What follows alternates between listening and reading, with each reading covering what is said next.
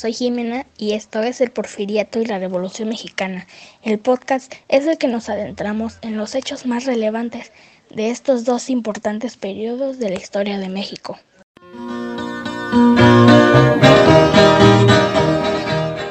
Bienvenidos al capítulo número 7, en el que trataremos dos temas, la decena trágica y la muerte de Francisco y Madero.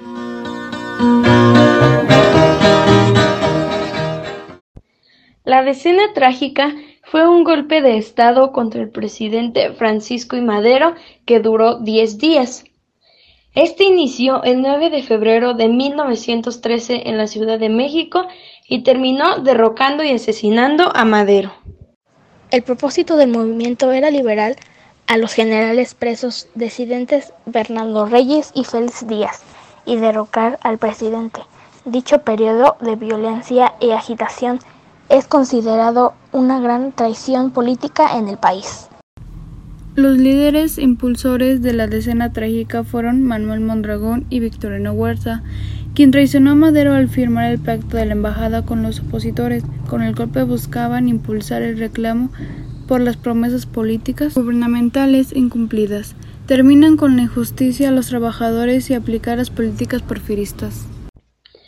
Las causas que impulsaron la decena trágica fueron la revolución iniciada por Francisco y Madero en 1910, el fracaso de Madero tras intentar ejecutar las reformas gubernamentales que deseaban los grupos revolucionarios, las relaciones de Madero con entes políticos que apoyaban al expresidente Díaz, la, inconformidad e injusticias hacia la clase trabajadora mexicana, las políticas de comercio que impedían la entrada de capital extranjero y llevaron a muchas compañías a cerrar las puertas.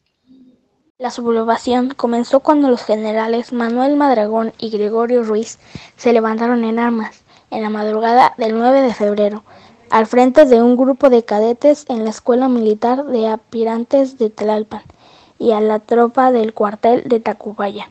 Su primer objetivo fue el Palacio Nacional, donde capturaron a Madero y al secretario de Guerra, Ángel García Peña. Ese mismo día liberaron a los generales Bernardo Reyes y Félix Díaz, que estaban del lado de los golpistas. Sin embargo, y gracias a los simpatizantes del gobierno de Madero, el presidente y García Peña pudieron liberarse de esos primer inverso de cautiverio. Tras días de enfrentamientos y la solicitud de renuncia de Madero y el vicepresidente José María Pino Suárez, el general Lauro Villar, que está a cargo de proteger el Palacio de Gobierno, fue herido y Madero puso al militar Victoriano Huerta en su lugar, como jefe del Ejército Federal. El 17 de febrero, un día antes de que la decena concluyera, Gustavo Madero, hermano del presidente, descubrió que Huerta había con sus opositores en secreto y lo delató. Huerta negó todo ante el presidente, quien le creyó y lo dejó en libertad. Este fue quizá el error más caro que cometió Francisco y Madero. Poco después, en la sede de la Embajada de Estados Unidos, Huerta consumó la traición firmando lo que se conoció como el Pacto de la Embajada. Este documento destituía al presidente Madero, el cual fue apresado poco después y obligado a firmar su renuncia. Huerta fue designado presidente de México el 20 de febrero de ese mismo año. Habiendo presentado su renuncia el día anterior, Madero y Pino Suárez, con la promesa de respetarles la vida, Aureliano Blanquet dio órdenes para que la noche del 22 al 23 de febrero de 1913 Francisco Cárdenas y Rafael Pimienta trasladaran a Madero y a Pino Suárez a la penitenciaria de la Cuber, quienes durante el trayecto fueron obligados a bajar de los vehículos en que eran conducidos, ya que Cecilio con un partidario de Félix Díaz con un grupo de guardiamen aparentó un ataque a los automóviles donde viajaban los prisioneros, siendo asesinados arteramente por el mayor de las fuerzas rurales, Francisco Cárdenas, detrás de la penitenciaria, por orden de Victoriano Huerta. El 23 de febrero de 1913, el general Victoriano Huerta hizo un llamado urgente a todo su gabinete para dar cuenta de que los señores Francisco y Madero y José María Pino Suárez habían muerto en un tiroteo cuando llegaban a la penitenciaria en México, hoy sede del Archivo General de la Nación. Sin embargo, el reporte que Victoriano Huerta había entregado a las dos de la mañana a varios medios de la prensa sobre los hechos ocurridos horas antes mencionaba. Fueron atacados por un grupo armado que intentó asaltar los automóviles y habiendo bajando la escolta para defenderse, al mismo tiempo que pretendían huir los prisioneros, tuvo lugar un tiroteo, del que resultaron heridos dos de los agresores y muerto uno destrozados los autos y muertos los prisioneros, los cuales eran Madero y Pino Suárez. El conflicto, se calcula, dejó cerca de 6.000 muertos. Madero y Pino Suárez fueron asesinados el 22 de febrero de 1913 a manos de los guardistas. Así terminó la decena trágica. Apenas se enteraron del día 22 de febrero del asesinato de Madero y Pino Suárez, algunos de los gobernadores de entidades desconocían al general Victoriano Huerta como presidente de la República y a su gobierno, considerado producto de la traición y la violencia. Las principales consecuencias de la decena trágica fueron que Victoriano Huerta asumió como presidente de México aplicando las políticas del régimen porfirista, que fracasaron los intentos de seguir con las políticas democráticas a la República y que Francisco y Madero y Pino Suárez fueran derrocados y asesinados. Los personajes más importantes de la decena trágica fueron Francisco Ignacio Madero González, 1873-1913, presidente de México hacia el comienzo de la decena trágica. José María Pino Suárez, 1869-1913, abogado, poeta, político y periodista, quien era el vicepresidente de Madero durante la decena trágica y fue asesinado en consecuencia.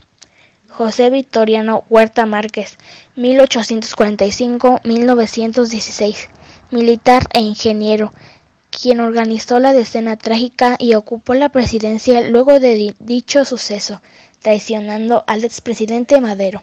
Félix Díaz Prieto, 1868-1945, militar revolucionario de México, quien participó actualmente del golpe de Estado contra Francisco y Madero. Siendo general del ejército junto a Victoriano Huerta, firmó el pacto de la embarcada.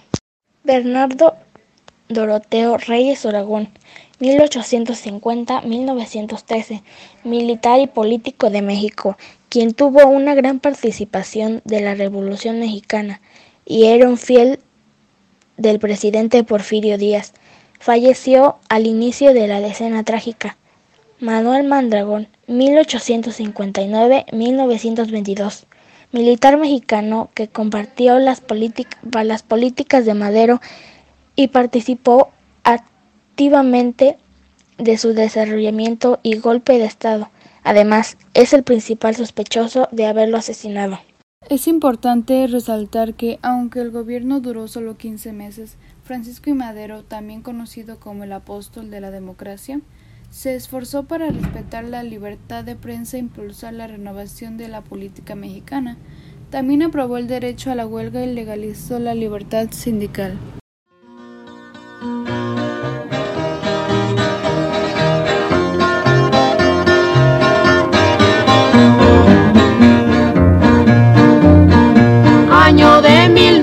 1900, de 1913, ya mataron a Madero y nada que aparece. Fue llegando feliz días con orden militar, aquí renuncia usted, solo mando fusilar.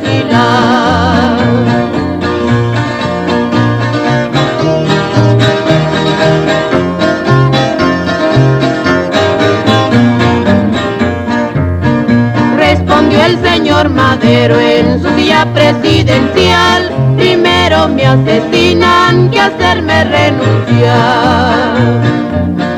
A las dos de la mañana fue el primer cañonazo y estaban las tropas listas para dar el cuartelazo.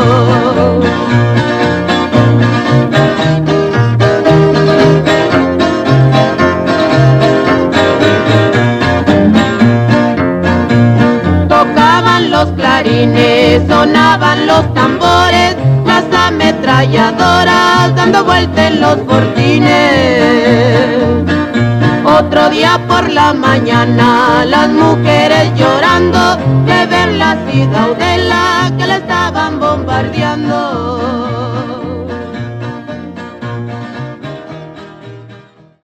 Nosotros somos Jimena, Nancy y María José y les agradecemos el habernos escuchado. Hasta la próxima.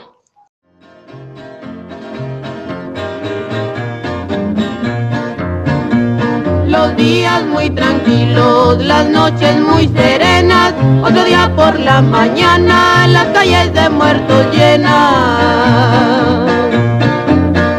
Vuela, vuela palomita, para Tena que el romero, anda vístale a Carranza, que mataron a Madero.